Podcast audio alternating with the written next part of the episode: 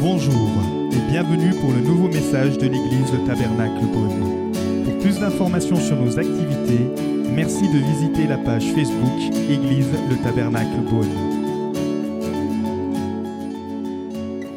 Ils étaient tous ensemble au même endroit. Tout à coup, il vint du ciel un bruit comme celui d'un vent violent qui remplit toute la maison où ils étaient assis. Des langues qui semblaient de feu leur apparurent séparées les unes des autres, et elles se posèrent sur chacun d'eux. Ils furent tous remplis du Saint-Esprit et se mirent à parler en d'autres langues, comme l'Esprit leur donnait de s'exprimer. Merci Seigneur, que nous voulons être une église qui laisse la place à ton Saint-Esprit. Et ce soir encore, Saint-Esprit, nous t'accueillons dans ce lieu. Tu puisses encore ouvrir nos yeux, ouvrir nos oreilles, tu puisses encore toucher les cœurs ce soir, alors que ta parole, que l'Évangile est annoncé. Amen. Amen. Alors en ce moment, on est un peu dans une période, on retombe dans l'hiver. Et euh, si vous avez une voiture et, vous partez parfois tôt euh, le matin, ou peut-être ce matin vous avez dû prendre la voiture, vous avez vu, il y a un geste qui revient un petit peu euh, à la mode, c'est le, dégivrage par la raclette. Et il y a tellement même des endroits où ils ont été surpris qu'il manquait de raclette. Moi, j'ai au moins une ou deux raclettes dans, dans ma voiture, mais ch- chacun a sa méthode. Euh, Il y en a qui disent qu'il faut mettre de l'eau, de l'eau chaude. Il y en a d'autres qui disent qu'il faut surtout pas faire ça, sinon ça, éclate le, pare-brise. Donc, mais en ce moment, on voit qu'il y a beaucoup de givre et puis que nos, nos pare-brises sont vraiment, sont vraiment givrés. Et le danger, c'est que parfois, on est tellement pressé de partir qu'on dit, bah, de toute façon, avec la voiture, ça va se dégivrer. Et puis à un moment donné, ça va bien aller. Mais je ne sais pas si vous avez déjà fait l'expérience. euh, c'est très dangereux parce que vous devez rouler très doucement, vous voyez rien. Ou peut-être vous avez déjà vu des voitures qui font ça et c'est aussi pas, euh, pas très facile. Je vais vous montrer une photo d'une voiture à dégivrer où j'aurais besoin de personnel. Voilà. Alors ça, c'est pas Bligny, c'est ni à Beaune. Je ne sais pas exactement dans quel pays c'est, peut-être en Suisse. Mais là, à mon avis, il faudra plus qu'une spatule et plus que certains euh, seaux d'eau, parce que là, la voiture, a besoin euh, vraiment d'être dégivrée. Et vous êtes d'accord avec moi que conduire dans ce genre de voiture, vous êtes sûr d'avoir un accident, parce que vous voyez rien du tout. Et parfois, dans la vie spirituelle, il y a comme un genre de givre qui vient s'installer. Il y a comme une, genre de, comme une petite pellicule qui parfois peut venir épaisse comme ça. Et euh, dans notre vie spirituelle, il y a comme un genre de givre qui peut venir s'installer. On y voit moins clair. On peut commencer peut-être même à se refroidir. Et euh, là, on parlait de vision, et puis peut-être que vous ce soir, dites Ouais, mais moi, la vision, ça ne me parle pas, parce que justement, dans ma vie spirituelle en ce moment, euh, c'est pas très clair. Euh, parfois, ça vient parce qu'on vient juste à l'église par habitude. Et puis, on va à l'église, mais euh, c'est comme s'il y avait du givre, en fait, sur notre cœur, sur nos yeux. On voit, on voit plus trop les choses spirituelles. Euh, la tradition, on suit certaines fêtes par tradition, mais on n'en sent plus vraiment le, le- réel sens. On s'installe en fait dans une genre de routine. Et notre façon de penser par rapport aux choses de Dieu, euh, ce soir on a chanté des choses extraordinaires et parfois on les chante, on a du mal aussi à les vivre. On se dit waouh, ce Dieu de miracle, mais est-ce que c'est possible, ce Dieu qu'on adore? Et il y a comme un genre de, de givre qui vient sur notre, sur notre vie spirituelle. En tout cas, si vous êtes comme moi, euh, vous devez aussi passer par ces genres de saisons. Mais ce soir, la question c'est est-ce que vous êtes prêt à dégivrer votre vie spirituelle? Est-ce que vous êtes prêt à dégivrer votre vie spirituelle? Pourquoi? Parce que c'est un des rôles du Saint-Esprit. Le Saint-Esprit, il ne veut pas vous laisser prendre votre route spirituelle avec le genre de voiture qu'on a vu là. Il veut surtout pas que vous puissiez rentrer dans une genre de routine à vous dire, ben voilà, je vais, je, vais, je vais me lever chaque matin, je vais aller au boulot, et puis quand je vais peut-être y penser, je vais prier. Et puis euh, rentrer dans une genre de routine où votre vie spirituelle, il y a comme du flou, il y a comme du givre. Et le rôle du Saint-Esprit, en fait, c'est de venir dégivrer notre pare-brise spirituelle. Euh, je suis allé loin pour chercher mon application, mais c'est pour que ça parle à tout le monde. Et j'étais assez content quand même de mon application. Mais euh, je trouve que c'est ça le rôle du Saint-Esprit. Parce que vous voyez là, littéralement, c'est des langues de feu. C'est le feu qui est venu, qui est venu sur ces personnes individuellement. Et puis je crois que le feu, ça a la puissance, bien sûr, de, briser la glace, de, faire fondre un peu parfois notre routine, ma, ma- religiosité. Le Saint-Esprit nous aide en fait à penser comme Jésus, à aligner notre cœur au cœur du Christ, à aimer l'Église. Vous savez que le rôle du Saint-Esprit, c'est de pas de nous isoler, de vivre notre vie spiritualité en dehors de l'Église, en dehors des frères et sœurs, mais c'est de nous attirer dans une Église, dans une communauté, où là, on va pouvoir ensemble représenter le corps du Christ. Moi, j'aime vraiment le Saint-Esprit. J'aime quand il me pousse à prendre plus de temps dans la prière. Quand à l'intérieur de moi, il y a comme du givre qui commence à s'installer dans ma vie de prière, et là, c'est comme une alarme. Et c'est comme si j'appuyais sur le bouton dégivrage, et euh, Saint-Esprit me dit, ouais, viens passer un peu de temps dans la présence de Dieu. Tu vas voir, tu vas retrouver une saveur, tu vois, tu vas retrouver une vision, tu vas voir, tu vas, tes yeux spirituels vont s'ouvrir, tu vas avoir une nouvelle compréhension. Pourquoi? Parce que on sait que le Saint-Esprit nous éclaire sur la Bible. Et parfois, peut-être c'est votre cas, vous avez du mal à lire la Bible parce que vous prenez ce livre et, vous, essayez de le comprendre de façon intellectuelle et, même les textes qu'on vient de lire là, très rapidement, on vous dit mais ça c'est qu'est-ce que vraiment ça veut dire? Et ça c'est le rôle du Saint-Esprit. Il, vient pour enlever le voile, enlever le givre. Dire bah, si tu viens dans la présence de Dieu, quand tu ouvres ta parole, tu peux simplement dire Saint-Esprit, aide-moi à comprendre ce que je lis. Et tu vas voir petit à petit la parole elle va se transformer en réma et c'est une parole qui va te parler personnellement. Ça, c'est la puissance du Saint-Esprit. Aussi, j'aime quand le Saint-Esprit me reprend et qui me pousse à la repentance, au métanoïa, parce que ma façon de voir les choses, ma conception du monde, ma philosophie du monde est tellement influencée par tout ce qui se passe autour de moi. Et c'est comme si tout à coup le Saint-Esprit me dit, mais attends, là-dedans il y a un guide, là-dedans il, y a la façon de penser qui va pouvoir te permettre que ta vie spirituelle peut se développer. Et euh, Parfois, il me pousse à la, repentance euh, avec le, contact des uns des autres, parce qu'il y a une expérience et, ça, me pousse à la, repentance, à me rapprocher de Dieu. Et parfois, il utilise ma femme aussi pour euh, me pousser à la repentance. Et euh, je crois que c'est ça, le, Seigneur, il nous utilise les uns les autres pour qu'on puisse à un moment donné nous dégivrer, j'ai envie de dire, de notre vie spirituelle et dire, ah ouais, c'est vrai, il y a plus dans la présence de Dieu. Il y a plus que de venir un dimanche à 17h. Il y a plus que de venir un mardi soir. Il y a plus que euh, de prendre ma Bible et puis d'essayer peut-être chaque jour de la lire. J'aime quand le Saint-Esprit me parle plus fort que tout ce que les bruits du monde voudraient me dire, que tout ce que le diable parfois aimerait venir me dire, que tout ce que euh, les circonstances, les montagnes devant moi aimeraient me dire. J'aime quand le Saint-Esprit vient et me rappelle, mais tu es fils, fils de Dieu, tu es héritier. Et dans cet héritage, tu peux demander ce que tu veux au Père dans cette présence, dans ce lieu secret. Et alors le Père t'écoute. Waouh, ça c'est le travail du Saint-Esprit. Et euh, j'attends, j'aime quand le Saint-Esprit aussi me, motive pour aller à l'église, me motive pour préparer une prédication, me motive pour, euh, pour parler de, de Christ. Ça c'est le rôle du Saint-Esprit. Donc c'est quand même super d'avoir le Saint-Esprit à nos côtés. Et ce qui est fort avec le Saint-Esprit, c'est contrairement à nous humains, il n'insiste jamais. Nous, on peut être insistant, notamment nous, les pasteurs, venez aux réunions, et puis à la réunion de prière, et puis ci, et puis ça. Mais je vous invite quand même à la réunion de prière, et puis ci, et puis ça, euh, parce que c'est aussi notre rôle, hein, on veille sur vos âmes, et on sait que ça vous fait du bien. Mais lui, le Saint-Esprit, n'insiste pas. Il parle, il donne des conseils. Par contre, quand il voit qu'on n'est plus à son écoute, bah, petit à petit, la voix se fait de plus en plus petite. Et c'est là où tout à coup, comme je vous disais tout à l'heure, tout à coup, on va commencer à voir la, Bible et puis on va louper une semaine, deux semaines, et puis on va se nourrir que des prêches de l'Église. Puis finalement, même les prêches à l'Église, ça va devenir lourd. Et euh, il y a comme une genre de lourdeur, et puis on est comme aussi fatigué de dire, ouais, mais pourquoi eux, certaines personnes arrivent à vivre la foi d'une façon plus passionnante? Et moi, je suis là, et je suis dans, ma, dans ma voiture, toute givrée, et je vois rien. Les essuie-glaces ne marchent pas, le dégivrage ne marche pas. Ce soir, c'est un encouragement à vivre par le Saint-Esprit, parce que je crois que les chrétiens et l'Église est appelés à vivre par le Saint-Esprit. Là, dans le texte qu'on vient de lire, dans le livre des Actes, c'est Luc qui a écrit euh, il a écrit l'évangile de Luc et il a écrit le livre des Actes. Et vous vous rappelez, Luc, c'est ce leader à haut potentiel. C'était le meilleur ami de l'apôtre Paul, c'était son médecin personnel, mais c'était aussi un historien. Et il a pris le temps d'écrire sur euh, cette période de 30 ans le développement de l'Église. Et ce qui est incroyable, si Luc ne l'avait pas fait, on n'aurait jamais compris, on n'aurait jamais su comment l'Église est née. Et elle n'est pas simplement née, elle, a eu un impact explosif.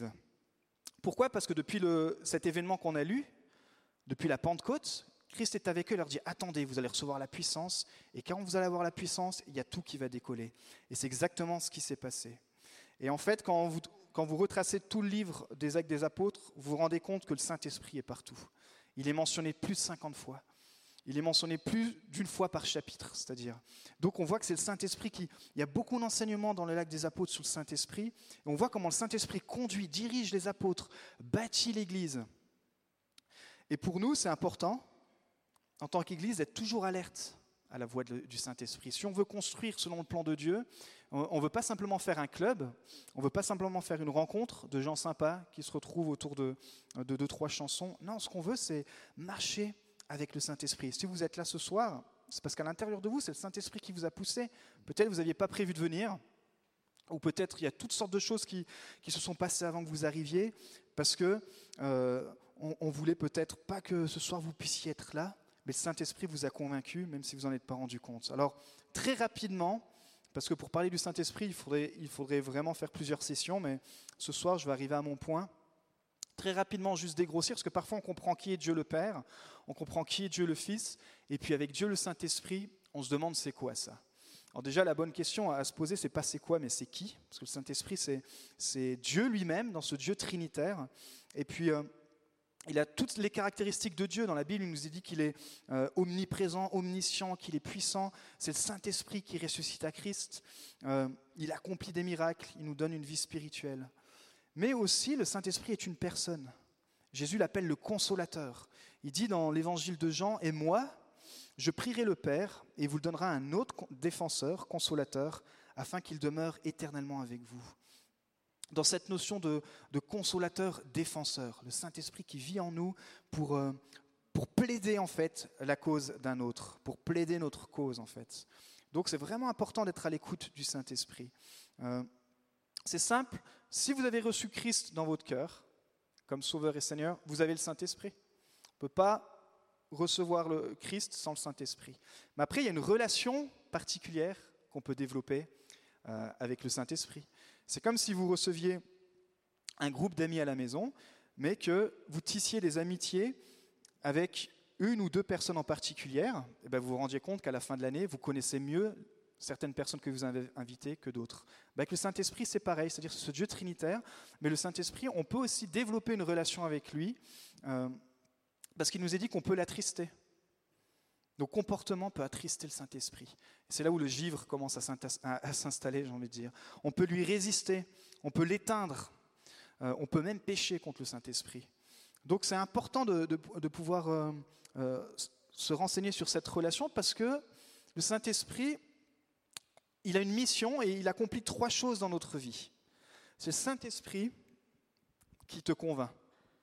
Là, je suis en train de prêcher ou quand vous, écoutez d'autres prédications, euh, peu importe la qualité de l'orateur, peu importe euh, comment il a préparé sa prédication, s'il est inspiré par l'Esprit, s'il prêche l'Évangile, dans toute la prédication, il va forcément y avoir un moment donné où le Saint-Esprit va venir euh, toucher un, endroit de votre cœur pour vous convaincre. Toujours pour vous faire aller de l'avant, mais pour vous convaincre. Ici, il nous est dit qu'il convainc le monde de péché. C'est-à-dire ceux qui ne comprennent pas que sans Christ, euh, on n'est pas pardonné de nos péchés, bah, ça c'est le rôle du Saint-Esprit, quand on prêche l'Évangile, c'est le Saint-Esprit qui va faire ce travail-là de conviction. Il, convainc le monde de justice, de jugement, etc. Il nous est dit aussi qu'il nous conduit dans toute la vérité, Jean 6, 13. Quand le défenseur sera venu, l'Esprit de vérité, il vous conduira dans toute la vérité. Et ça, je trouve ça super, d'avoir une relation avec le Saint-Esprit où vous êtes sûr que lui va vous conduire dans toute la vérité. Et en fait, la vérité, c'est quoi? C'est qu'il nous conduit toujours plus proche, avec une image plus claire de qui est Christ. Si vous développez une relation avec le Saint-Esprit et que ça vous éloigne de Christ, c'est que vous n'êtes pas en bonne relation avec le Saint-Esprit. Parce que lui nous révèle de plus en plus qui est Christ. Et, et son troisième point, c'est qu'il révèle justement et il glorifie Jésus. Dans Jean 16, 14, il révélera ma gloire. Donc le Saint-Esprit, il est Dieu, mais on peut avoir une relation avec lui comme avec une personne. On peut l'attrister, on peut, mais on peut aussi surtout développer une écoute parce qu'il est celui qui va nous convaincre, il est celui qui va, nous conduire dans toute la vérité, et il est celui qui nous aide à glorifier Jésus. C'est simple, plus vous vous rapprochez du Saint-Esprit, plus vous aimez Jésus. C'est, on va dire, c'est le raccourci qui pourrait résumer tout cela. Mais ce soir, ça c'était la petite introduction pour ceux peut-être qui découvrent le Saint-Esprit ou un, petit rappel, c'est bon de se rappeler le rôle du Saint-Esprit. Mais ce soir, j'aimerais qu'on puisse parler que, d'après le texte qu'on a lu, c'est que le Saint-Esprit, c'est aussi une puissance. Dis à ton voisin, le Saint-Esprit, c'est une puissance. Il dit, vous recevrez une puissance lorsque le Saint-Esprit viendra sur vous. Vous recevrez une puissance. En fait, puissance, il est utilisé 116 fois dans le Nouveau Testament.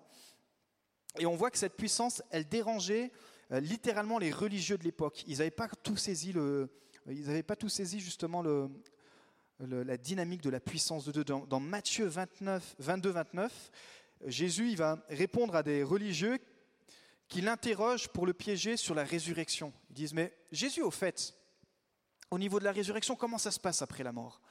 Parce qu'on on propose un cas, il y a une femme qui a eu un mari, son mari il est mort, et puis du coup elle a eu un autre mari, son mari est mort, et comme ça sept fois. Mais quand elle va ressusciter, euh, ça va être qui son mari? Et puis Jésus leur dit, écoutez les gars, chers pasteurs religieux, venez vous asseoir là deux minutes. Et j'aime bien la pédagogie de Jésus. Il leur répondit, vous êtes dans l'erreur parce que vous ne comprenez ni les Écritures ni la puissance de Dieu. douche froide. Vous êtes dans l'erreur. Il dit, mais là, les religieux, vous n'avez rien compris. Vous êtes dans l'erreur parce que vous ne comprenez ni les Écritures, c'était les spécialistes de l'Écriture. C'est comme si vous, c'est comme s'il y avait un spécialiste dans les maths, par exemple, et que vous, vous essayez de lui expliquer une, une équation, et que vous lui dites, mais en fait, toi, tu comprends rien en maths. Il était hyper provocateur, c'était pour, pour les réveiller, quoi. Il leur dit, vous, vous comprenez rien. Vous comprenez pas ni les Écritures, ni la puissance. Et ce soir, je viens à mon point. Je crois que quand l'Église comprend les Écritures et la puissance du Saint-Esprit qui révèle les Écritures, qui révèle Christ, alors ça transforme complètement notre christianisme, ça transforme complètement notre façon euh, de vivre. Ils ne comprenaient, pas la, comprenaient pas la Bible, en fait, parce qu'ils arrivaient avec leurs préjugés et euh, ils lisaient juste la Bible comme un livre et ils n'avaient pas du tout la révélation de Dieu. Alors le mot qui est utilisé ici, puissance, ça veut dire dynamis. Et on va voir qu'il y a deux, deux termes sur ce dynamis qui sont employés dans la Bible. Par exemple, Jésus, quand il parle de son retour, vous savez que Jésus va revenir. Et dans Marc 13, 24, il dit, mais ces jours-là, avec ce temps de détresse, le soleil s'obscurcira, la lune ne donnera plus sa lumière, les étoiles tomberont du ciel et les puissances célestes seront ébranlées. Alors on verra le Fils de l'homme venir sur les nuées avec beaucoup de puissance et de gloire. Là, c'est le même mot qui est utilisé, avec beaucoup de dynamisme et de gloire. Il enverra ses anges et rassemblera ceux qu'il a choisis des quatre coins du monde, de l'extrémité de la terre jusqu'à l'extrémité du ciel. Puissance, ça veut dire dynamis. Et dynamis, c'est le mot qui a été traduit en français pour donner dynamite. En fait, ça a deux sens. Ça veut dire la force, le pouvoir d'accomplir les miracles. C'est le premier point qu'on va voir ce soir. Mais c'est aussi la capacité surnaturelle d'utiliser nos dons. Donc quand vous voyez plus de 116 fois dans le Nouveau Testament que c'est parlé de la puissance, c'est ou dans un cas ou dans l'autre, ou parfois mélangé. C'est la puissance euh, littéralement qui ressemble à, de la dynamite. Et on va voir que par exemple dans la vie de Marie, elle a eu besoin de cette puissance. Marie Luc 1.35, Marie dit à l'ange, il vient lui annoncer qu'elle va, être, qu'elle va être enceinte, qu'elle va porter le, Sauveur. Comment cela se fera-t-il? Elle répondit, puisque je n'ai pas de relation avec un homme. Et l'ange lui répondit, le Saint-Esprit viendra sur toi et la puissance, le dynamis du Très-Haut te couvrira de son ombre. C'est pourquoi le saint enfant qui naîtra sera appelé Fils de Dieu. Et puis bien sûr, dans la vie de, Jésus, alors j'allais pas reprendre tous les exemples, sinon ça nous aurait fait beaucoup trop long, mais, j'aime cette histoire de la femme à la perte de sang, qui depuis 12 ans perd son sang, et pour elle c'est une opprobre, pour elle c'est aussi beaucoup de fatigue, ça peut être sujet à la maladie, et puis elle entend que Jésus passe dans un village, et alors qu'elle sait que Jésus va passer, il est entouré d'une foule, mais elle se dit, moi si j'arrive juste à toucher le bord de son vêtement, assurément je vais être guérie. Et elle arrive, elle le voit de loin, malgré toute la foule, malgré tout le monde qui est autour. Tout le monde colle Jésus, tout le monde bouscule, mais elle, elle y va avec une foi déterminée. Et tout à coup, elle va toucher le bord du vêtement de Jésus. Et sa perte de sang, sa maladie va être guérie instantanément. Et puis euh, euh, Jésus, il va ressentir ça, il va dire, mais Jésus connut aussitôt en lui-même qu'une force était sortie de lui, et se retournant au milieu de la foule, il dit, mais qui a touché mes vêtements? Puis là, les disciples sont là, mais Jésus, tu rigoles, mais regarde, il y a des milliers de personnes autour de toi, tout le monde t'a touché. Il dit, non, mais là, il y a une force, le dynamis, là c'est encore l'expression dynamis, qui est sortie de moi et qui a apporté la guérison. Et euh, dans Marc 5, donc c'est cette histoire au verset 34, il dit, il dit à cette femme, ma fille, ta foi t'a sauvée, va en paix et sois guéri de ton mal. Luc aussi nous rapporte que toute la foule cherchait à toucher Jésus parce qu'une force sortait de lui et les guérissait, la force dynamis. Et puis on voit aussi que dans la vie du diacre Étienne, au début de l'Église, euh, il y avait certaines responsabilités qui étaient données, puis il y a Étienne qui est juste un, diacre, juste un gars qui aime servir l'Église, juste une personne qui est là pour servir les autres. Et il nous est dit dans Actes 6-8 que Étienne, plein de foi et de puissance, dynamis, accomplissait des prodiges et de grands signes miraculeux parmi le peuple. Bien sûr, dans la vie des autres apôtres, pardon, dans la vie de Paul, acte 19, 11, et Dieu faisait des miracles extraordinaires par les mains de Paul. Et là encore, miracle, c'est dynamis, c'est le pouvoir de faire des miracles. Alors, est-ce qu'aujourd'hui les miracles continuent? C'est la fameuse question, c'est le fameux débat euh, avec les partis des croyants qui disent non, ça s'est arrêté avec les actes des apôtres. Et euh, avec ceux qui disent, ben non, la Bible, elle dit que les actes, euh, juste, les actes continuent et les miracles continuent. Si vous êtes un disciple de Christ, et si vous êtes ici, vous voulez rentrer pour suivre Christ, les disciples, nous sommes appelés à prier pour les malades. Marc 16, 17, voici les miracles, donc le dynamis, qui accompagneront ceux qui auront cru. En mon nom, donc le nom de Jésus, ils chasseront les démons, ils parleront de nouvelles langues, ils saisiront des serpents, et s'ils boivent un breuvage mortel, il ne leur fera point de mal. Ils imposeront les mains aux malades, et les malades seront guéris. Et euh, nous ici, on croit à la guérison, et c'est pour ça que euh, à la fin de certaines réunions, on, propose à ceux qui ont besoin de la guérison de prier pour vous. Et parfois, Dieu euh, utilise notre canal pour amener sa guérison. Parfois, il utilise les médecins.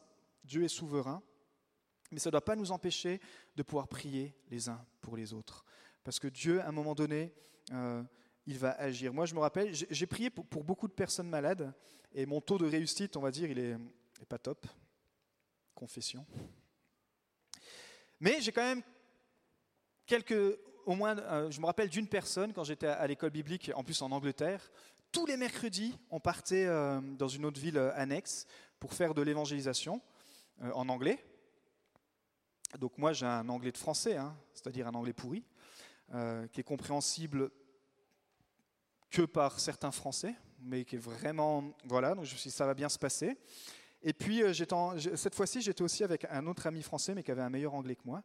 Et puis on, proposait dans la rue simplement en anglais, voilà, si les gens avaient besoin de prière, sans forcer personne, mais s'ils avaient besoin qu'on prie pour eux, on priait pour eux. Et puis je me rappelle d'une personne qui était sur un banc, un monsieur, et c'était juste avant qu'on fasse notre pause McDo. Oui, il faisait froid en Angleterre et de temps en temps, quand les miracles se faisaient attendre, nous on allait récupérer le miracle du McDonald's là-bas et on essayait de, se réchauffer. Donc juste avant, on dit non, on va quand même encore prier pour une personne et euh, on aura peut-être mérité cette fois-ci notre café. Donc avec mon ami, on y va, on dit bah tiens, peut-être cette personne elle a l'air, euh, de souffrir. effectivement, c'est une personne qui euh, boitait d'une jambe et puis qui était sourde de l'oreille euh, droite ou gauche. Je ne sais plus, je crois que c'était l'oreille droite. Et puis simplement, on arrive en anglais à comprendre que cette personne, elle accepte la prière. On dit, ben voilà, nous on croit qu'en priant dans le nom de Jésus, Dieu peut restaurer votre jambe. Et le gars était, il dit, ouais, bah ok, j'ai rien à perdre, au contraire, ça pourrait me permettre d'avoir une meilleure mobilité, etc. Donc je commence à prier pour lui, mon collègue aussi est là, on prie. Et puis le gars dit, waouh, après, on fait le test, on dit, bah voilà, euh, mets-toi, accroupis-toi, lève-toi, etc. Comment ça va et tout. Une personne dit, ah, super, j'arrive à faire des gestes que je n'arrivais pas à faire avant. Euh. Donc là, la foi, elle commence à augmenter. On dit, waouh, ça marche. Waouh, super, ouais, t'es guéri, ok. Puis après, le gars, il nous fait comprendre justement qu'il avait, un, problème à l'ouïe et tout. Il dit, bah écoute, pendant qu'on y est, on va te faire le pack, euh, le pack total, là, hein, cette fois-ci. Donc, on prie pour son ouïe. Et puis on lui dit, bah voilà, on, prie dans le nom de Jésus, le Saint-Esprit, bah Seigneur, si ce soir tu veux le guérir, nous on est simplement là. Et puis il sent aussi une chaleur venir dans son oreille. Et puis euh, littéralement il commence à pleurer. Parce que moi je faisais comme ça pour qu'il entende mieux. Et puis littéralement il commence à pleurer, il dit, waouh, c'est incroyable, ça faisait des années que, que je n'entendais plus, etc. Et, nous on est reparti de cette expérience de foi, mais vraiment touché, quoi. Et puis il y a eu d'autres fois où j'ai prié et puis euh, le miracle n'a pas été aussi, euh, aussi rapide, j'ai envie de dire. Euh, et, je crois que c'est important qu'on puisse avoir la compassion et de prier les uns pour les autres, sans rechercher le spectaculaire, euh, sans rechercher vraiment à, se mettre en avant, mais vraiment le Seigneur a dit, voilà, je vous donne une onction, je vous donne le Saint-Esprit, et puis vous pourrez prier pour les malades.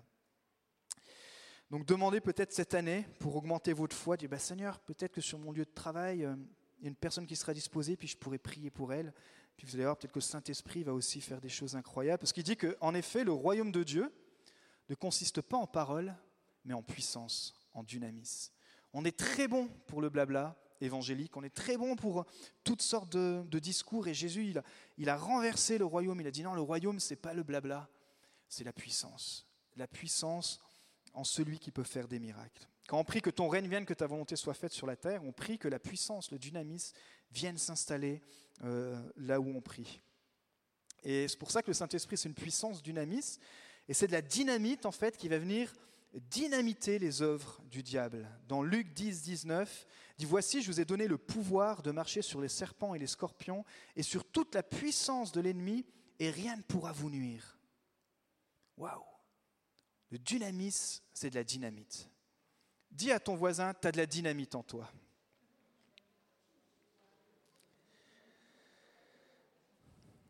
Et puis on voit que la puissance aussi, le dynamisme, c'est le pouvoir de faire des miracles. Pas notre pouvoir à nous, hein, mais nous sommes le vecteur pour que l'Esprit puisse faire le miracle de Christ, mais qu'aussi l'Esprit va venir en nous pour multiplier nos capacités. Euh, on voit que Dieu il choisit des personnes et leur donne par son esprit dans la Bible des capacités spécifiques pour qu'ils dirigent ou qu'ils euh, conduisent le peuple. Par exemple, si on reprend quelques exemples très rapides de l'Ancien Testament, on parle de Joseph. Alors peut-être ce soir vous ne savez pas qui c'est. Très rapidement, Joseph, c'est une personne qui a été euh, rejetée par ses frères et qui a été pris en esclavage par, par les Égyptiens et puis qui finalement va être mis en prison et par un don que Dieu lui a donné, le don d'interpréter les rêves. Le pharaon va le repérer et va dire Waouh, toi là, tu as quelque chose en toi, Joseph.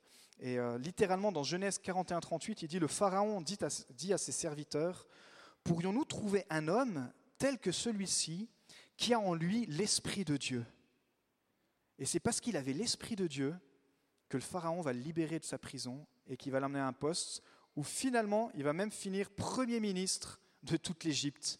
Euh, pourquoi? Parce que Dieu va multiplier le don qu'il avait mis en lui. Il avait le don d'administrer, le don de gouverner. Et dans Genèse 41, 40, il dit, le Pharaon dit à Joseph, puisque Dieu t'a fait connaître tout cela, parce qu'il avait répondu, il avait donné les explications au rêve, il n'y a personne qui soit aussi intelligent, aussi sage que toi. Je ne sais pas si on vous a déjà dit ça, mais ça c'est un sacré compliment. Il n'y a personne qui soit aussi intelligent, aussi sage que toi. Ça, ça devrait être un bon témoignage. C'est le bon témoignage qu'on devrait porter, ça. C'est peut-être qu'on devrait nous dire quand on est au travail. Tu seras responsable de ma maison. Vous voyez, là, il lui donne le leadership. Tu seras responsable de ma maison et de tout mon peuple obéira à tes ordres. Le trône seul m'élèvera au-dessus de toi. Et Pharaon dit à Joseph, vois, je te donne le commandement de toute l'Égypte. Un jeune gamin de 17 ans qui était dans une citerne, qui a fini en prison, qui a une trentaine d'années, devient le gouverneur de toute l'Égypte. Pourquoi? Parce qu'il avait l'Esprit de Dieu en lui. Le don d'administrer, le don de gouverner. On voit souvent le don des miracles, mais c'est pour ça que je voulais qu'on puisse voir aussi le don de Dieu qui vient libérer notre potentiel en nous, libérer nos dons. Il y a deux gars aussi, Batsalel et Oliab, dans Exode. Et eux, c'est intéressant parce que l'Esprit de Dieu va venir sur eux et Dieu va leur donner la capacité à ces artisans il est dit de faire des inventions, de travailler l'or, l'argent et le bronze, de graver les pierres à enchasser, de travailler le bois et de réaliser toutes sortes de travaux. Il dit, j'ai mis de l'habilité dans l'esprit de tous les artisans pour qu'ils fassent tout ce que j'ai ordonné. C'était pendant la construction du temple. Et ça, c'est top. Parce que souvent, on voit que l'Esprit de Dieu, ça va être que, par exemple, que les prédicateurs ou que les louangeurs. Non, l'Esprit de Dieu, il est créatif. Il, se mouvait d'ailleurs quand, au début de la Genèse, il écrit quand Dieu créa le monde, l'Esprit de Dieu était là parce que c'est un esprit créatif. Et il va voir le don qu'il y a dans ta vie. Et si tu laisses le Saint-Esprit utiliser ce don, alors même le don d'artisanat peut être multiplié, il va te donner des capacités. Et ça peut être pour toutes sortes de dons. Ici, c'était le don, la capacité surnaturelle d'accomplir des travaux de construction. Ensuite, la capacité surnaturelle de diriger une équipe pour les travaux, si vous lisez toute, euh, toute l'histoire. Donc c'est vraiment incroyable. Puis bien sûr, dans les juges, il y avait toutes sortes d'hommes qui, dès qu'ils étaient remplis de l'esprit, pouvaient emmener le peuple plus loin. Et puis je termine avec le roi David. Lui va recevoir vraiment l'Esprit de Dieu pour, pour gouverner le peuple. Euh, Samuel prit la corne d'huile et le consacra par onction au milieu de ses frères. L'Esprit de l'Éternel vint sur David à partir de ce jour-là et par la suite. 1 Samuel 16, 13. Mais on sait très bien qu'à un moment donné, au point culminant de sa vie, alors qu'il accomplit la, la, plupart de la volonté de Dieu pour sa vie, que le royaume d'Israël euh, s'est étendu, que le, peuple est en paix, eh bien, il va, il va tomber dans l'adultère. Et puis, euh, et là, l'Esprit de Dieu va se retirer de lui. Et d'ailleurs, dans son cri, dans le psaume 51, c'est ce qu'il va dire. Il va supplier Dieu, il va dire, mais, psaume 51, 13, ne me rejette pas loin de toi et ne me retire pas ton Esprit Saint. Parce que David, il avait compris quelque chose, c'est que toutes ses capacités étaient possibles seulement quand il y avait la présence de Dieu, seulement quand il y avait l'Esprit Saint. Et bien sûr, Dieu va le racheter et euh, il, va lui redonner la, il va lui redonner la force. Donc pour nous aujourd'hui, parce que ça peut être sympa, ça c'est quelques exemples de l'Ancien Testament, mais pour nous aujourd'hui, euh, qu'est-ce que ça veut dire? Ben, Dieu, Jésus, il dit dans une parabole qu'il nous a tous au moins donné un talent.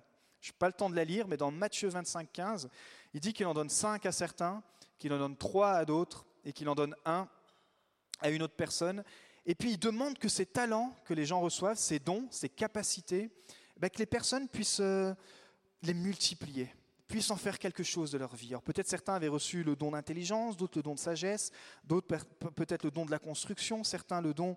Euh, il y a toutes sortes de dons qui existent. Et puis, il raconte cette parabole, cette histoire, et quand il revient, il se rend compte que celui qui avait reçu juste un don, juste un talent, il a eu honte et il allait le cacher. Et euh, Jésus va être sévère, il va dire, ben, je t'avais donné peut-être qu'un don, mais tu avais la capacité par l'Esprit, tu avais la capacité en moi de le multiplier, mais tu as eu honte, alors euh, je te rejette. Et euh, celui qui en a eu cinq, il a multiplié, celui qui en a eu trois a multiplié, mais celui qui a juste reçu un don, il n'a il a, il a, il a pas voulu le multiplier. Quand il dit vous avez reçu chacun son votre capacité, c'est encore le dynamis. Les dons, les dons que Dieu te donne ou vous donne se développent grâce à la place que vous allez laisser au Saint-Esprit. Et euh, littéralement, c'est pour ça que dans les actes des apôtres, il y a des personnes comme l'auteur Luc, c'est un gars qui était médecin mais qui était aussi historien. Et Dieu a développé ses dons pour qu'il puisse nous laisser des traces. Et je crois qu'en tant que chrétien, on est appelé là où vous êtes à développer aussi vos dons. Peu importe peut-être la situation, vous dites mais c'est marrant, mon don, je ne trouve pas dans la Bible. Si, tous les dons sont dans la Bible, parce que déjà, nous sommes le don de Dieu. Donc n'ayez pas honte si vous avez juste un don, mais au contraire, essayez de, de, le faire fructifier dans la présence de Dieu très rapidement. Il y a quand même les dons spirituels qui sont donnés pour, euh, pour développer l'Église et pour s'édifier les uns les autres. Dans quatre épîtres, vous pourrez trouver ça dans Romains, dans Corinthiens, dans Éphésiens et dans Pierre, mais j'ai juste pris une vingtaine. Et vous allez voir que dans cette vingtaine-là, forcément, vous allez pouvoir vous y retrouver, ou vous allez en, choper un. Dites, bah là, il y a 20 dons, j'ai peut-être pas les 20, mais je vais essayer de m'en prendre un. Il y a le don d'enseigner, il y a le don de générosité, il y a le don de compassion, il y a le don de présidence, il y a le don d'administration, il y a le don des langues, de prophétie, de guérison, de discernement, il y a le don d'hospitalité. Alors celui-là, je ne sais pas si je le dis. Il y a le don de célibat. Celui-là, il pique. Hein. Moi, je sais que quand on parlait de ce don, j'ai su très tôt que ce ne serait pas mon don, hein. le don de célibat. Qui peut avoir ce genre de don? Mais bon, apparemment ça existe. Et le don d'intercession et le don d'exercer la délivrance. Le but, bien sûr, de tous ces dons, c'est de servir les autres. Et puis vous dites, mais comment? C'est bien sympa, pasteur, ce que tu nous dis là. Ok, ça me motive, je mets en pratique. Ben, Jésus, quand il termine sa parabole, il dit, j'ai eu faim et vous m'avez donné à manger. Quelqu'un là qui a, exercé l'hospitalité, qui a utilisé son don. J'ai eu soif, et vous m'avez donné à boire. J'étais étranger, et vous m'avez recueilli. Ça, c'est ce qu'on veut faire quand des personnes sont étrangers au royaume de Dieu, et on veut les accueillir dans le royaume de Dieu. J'étais nu, et vous m'avez vêtu. J'étais malade, et vous m'avez visité. J'étais en prison, et vous êtes venu vers moi. Waouh Jésus est en train de dire, voilà, ton don, c'est vraiment pour les autres. Et il y a vraiment une façon d'utiliser ton don. Peu importe qu'il soit ici ou qu'il soit en dehors de l'Église, nos dons, c'est de servir les autres. Et en fait, vous savez, ce qui bloque, ce qui bloque l'exercice de notre don, déjà, c'est peut-être d'ouvrir les yeux sur le don, mais aussi c'est la peur, en fait. c'est la peur. Et le Saint-Esprit, ce qu'il veut faire, c'est qu'il veut remplacer ta peur par son amour. On va voir ça et je termine avec ça ce soir, c'est dans la vie de Pierre. Pourquoi je prends l'exemple de Pierre? Parce qu'on peut tous un peu se projeter dans la vie de Pierre. Pierre, c'était celui qui est dans l'équipe rapprochée euh, de Jésus. C'était toujours celui qui l'ouvrait avant tout le monde. Euh, c'était toujours celui qui essayait d'avoir raison. C'était euh, vraiment le gars qui était tout le temps en train de trop parler, j'ai envie de dire. Mais malgré ça, Jésus l'avait discerné en lui un un don, pardon, un talent. Et s'est dit, toi mon gars Pierre, je vais pas te louper. Tu parles, tu parles, tu parles. Et bon, on va voir un peu ce que tu fais avec ton blabla.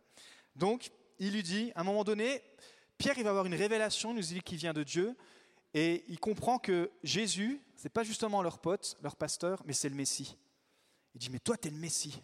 Jésus, toi, tu es le Messie. Puis là, Jésus dit, waouh, super Pierre, là, tu as eu la révélation qui vient du Père, on va pouvoir aller un peu plus loin. Et il lui dit, moi, je te dis que tu es Pierre, et que sur ce rocher, je construirai mon église, et les portes du séjour des morts ne l'emporteront pas contre elle. Matthieu 16, 18. Donc Jésus, il lui donne le talent, sa mission de démarrer la première église. Imaginez-vous la responsabilité. Puis Pierre se dit, tranquille, moi ça fait quelques années maintenant que je traîne avec le maître. Tous les disciples, de toute façon, ils ont compris que c'était moi le leader. Je vais juste être le, pasteur référent, ça va bien se passer. Euh, Jésus lui dit, voilà, je te confie de démarrer la première implantation de l'univers de l'Église. Donc il lui donne ce talent-là, ce don-là, à être le premier pasteur. Et comment Pierre va utiliser alors son talent? Est-ce qu'il va le faire fructifier ou est-ce qu'il va aller le cacher? Ce qui est fou, c'est que ce beau parleur, quand Jésus va se faire arrêter, mais ça se trouve on aurait tous fait pareil, hein, il va quand même le suivre de loin. à un moment donné, Jésus, les Romains vont venir le chercher. Il va être trahi par Judas. Il y a une grosse tension qui s'installe parce que dans quelques heures, il va se faire crucifier. Il y a tout l'univers tout spirituel qui se déchaîne. Euh, et tous les disciples disparaissent tout à coup. Mais Pierre le suit de loin quand même. Et puis à un moment donné, il le suit de loin, mais pas trop de loin, il est quand même, assez proche. Puis il y en a certains dans la foule qui le regardent, mais pas n'importe qui. Il y a une simple servante, à deux reprises, qui le reconnaît, qui dit Mais Pierre, mais toi, tu es, le suiveur de Jésus. Toi, tu fais partie de l'équipe de Jésus. Lui aussi, il faut le. Lui aussi, saisissez-vous de lui, en gros, pour qu'il soit aussi crucifié. Et puis Pierre, là, devant une simple servante, euh, dans la société à l'époque, servante, c'était le plus bas, quoi. Pierre, là, devant une simple servante, lui qui avait reçu ce don d'être le futur leader de l'Église, il va renier, il va dire non, non, non, non, c'est pas moi, je ne suis pas du tout, je ne connais pas Christ. Il va même injurier. Si vous lisez le texte littéralement, il va, il va dire des gros mots, quoi. Il va, il va, il va, de colère, il va leur faire comprendre, mais je, je n'ai rien à faire avec cet homme. Et puis on sait que le coq va chanter. Pierre vient de renier trois fois le maître. On aurait tous fait, franchement ne jetons pas la pierre. Il se rappelle que Jésus lui avait dit, tu vois comment tu parlais? Qu'est-ce qu'on fait maintenant? Et puis donc, Christ va se faire crucifier, il va ressusciter, mais là, chez les disciples, chez l'équipe, c'est la panique. Ils retournent à leur ancien boulot, ils retournent à la pêche. Ils se rentourent encore de ces gars, il nous est dit, et puis un jour qu'ils sont à la pêche, certainement en train de, ruminer, et puis lui doit vraiment être honteux. Vous imaginez-vous ce, que, vous devez regretter quand vous êtes, euh, quand vous êtes le, porte-parole du, christianisme, quand vous êtes le porte-parole de Christ, et puis que tout à coup vous l'avez renié. Et puis là, ils sont en train de pêcher, en train de ruminer, et puis euh, Jésus ressuscité vient vers eux. Vous trouvez cette histoire dans Jean 21, je n'ai pas le temps de tout lire, mais Jésus il va revenir vers eux, et puis plus, plus particulièrement, ils vont, ils vont manger la croûte ensemble. C'était sa méthode à, Jésus. Il n'a a pas changé son enseignement, sa, méthode euh, avant sa mort ou après sa mort. C'est de manger avec les gars, manger avec les gens et puis de donner un enseignement. Donc c'est ce qu'il va faire. Et puis il va prendre Pierre à part. Il va dire Écoute, Pierre, mon gars, viens. Puis la Pierre doit dire Oups, qu'est-ce qui se passe? Et là, il va lui poser les trois questions qui vont déterminer le reste de sa vie. Les trois questions qui vont déterminer aussi ce que l'Église va devenir ou ne va pas devenir. Les trois questions qui vont changer le cours de l'Église pour, euh, pour toujours, j'ai envie de dire. Il va lui dire à trois reprises, Pierre, est-ce que tu m'aimes? Pierre, regarde-moi là quand je te parle. Est-ce que tu m'aimes? Pierre, avec tout ce que tu as fait là, avec toute la culpabilité que tu as sur toi, moi tu vois bien, je te pardonne, je suis ressuscité, tu comprends maintenant que je suis vraiment le Messie. Est-ce que tu m'aimes? Et puis euh, littéralement, deux fois, il va lui poser la question, c'est l'amour sacrificiel, l'amour agapé. Puis une fois, c'est l'amour relationnel, c'est-à-dire que Christ est en train de lui dire, voilà, si tu veux que le don que j'ai mis en toi, si tu veux que l'appel qu'il y a sur ta vie, si tu veux, peu importe ce que j'ai mis sur ta vie, mais si tu veux que ça, ça puisse se réaliser, il va falloir que tu comprennes que tu remplaces tes peurs par mon amour, que tu remplaces tes craintes par euh, ma force, que tu remplaces tous tes doutes par la foi. Et ça, ça va marcher quand tu vas comprendre que l'amour est sacrificiel, que l'amour est relationnel. C'est ce que j'ai fait pour toi en mourant et en ressuscitant. Donc Jésus, il est en train de faire un entretien de relation d'aide, j'ai envie de dire, et puis Pierre comprend qu'il est pardonné. Pierre comprend qu'il peut reprendre sa mission. Pierre comprend que le talent que Dieu lui avait donné, la mission que Dieu lui avait donnée, de construire l'Église, c'est possible. Il a été racheté. Et qu'est-ce qui va se passer quand il va changer de la honte euh, à l'honneur, j'ai envie de dire, quand il va passer de la peur euh, à l'amour, il va se tenir après la Pentecôte, le passage qu'on a lu, et puis il va adresser le plus grand des messages que chaque prédicateur voudrait, euh, voudrait prêcher, puisque suite à ce message, 3000 âmes vont se convertir et l'Église est née. Vous voyez un petit, peu le, un petit peu le parcours. Et ça, mes amis, c'est la puissance du Saint-Esprit encore. C'est le, le dynamisme qui vient te convaincre, qui vient te, qui vient amplifier tout le don que Christ a mis en toi pour que tu puisses réaliser le projet que Dieu a mis sur ta vie. Alors bien sûr, le Saint-Esprit, ça nous aide à faire des miracles. On a parlé de guérison, mais je crois que le plus beau des miracles, c'est que chacun et chacune, on puisse développer ce que Dieu a mis dans notre cœur. Pas pour nous encore, mais pour les autres. Pourquoi? Parce que Pierre, il a servi après les autres, il n'a plus jamais douté, il n'a plus jamais renié Christ, il est même mort crucifié. Certains disent qu'il est mort crucifié la tête en arrière. Pourquoi Parce qu'il avait l'esprit avec lui. Et l'esprit avait changé la peur en amour. L'esprit avait changé cette, cette, culpabilité. Euh, et, je crois que ce soir, il y, a, des personnes, vous êtes ici, il y a une culpabilité, il y a peut-être une, honte, il y a des choses qui, qui couvrent. C'est comme si votre don, il était enterré. Et le Saint-Esprit te dit ce soir, mais je veux que tu puisses comprendre que je ne te condamne pas, mais que le Saint-Esprit est là pour te ramener à la croix et qu'à la croix, Christ a tout payé pour prendre ta culpabilité. Alors je termine. Comment recevoir la puissance du Saint-Esprit? On a vu que le Saint-Esprit, on le reçoit quand on confesse que Jésus est notre Sauveur et notre Seigneur. Et comment recevoir la puissance? Le danger, c'est que certains recherchent plutôt la puissance que la présence de Dieu. Certains vont, pardon, vont chercher ce qui, frappe les yeux, vont chercher ce qui, ce qui attire l'attention, que de rechercher celui qui est l'auteur des miracles, que sa présence. Alors ça, c'est le piège à pas tomber dedans. C'était le piège de Pierre qui était vraiment attiré par tout ce qui, par par toute l'excitation, par tous les bruits, par le blablabla, et il avait oublié que le premier miracle, c'est de s'entretenir et d'être en relation personnelle et profonde avec la présence du Seigneur. On va simplement se terminer ce soir en, se levant par la prière. Nous espérons que vous avez apprécié le message de cette semaine. Pour plus d'informations sur notre Église, merci de visiter la page Facebook Église le Tabernacle Beaune.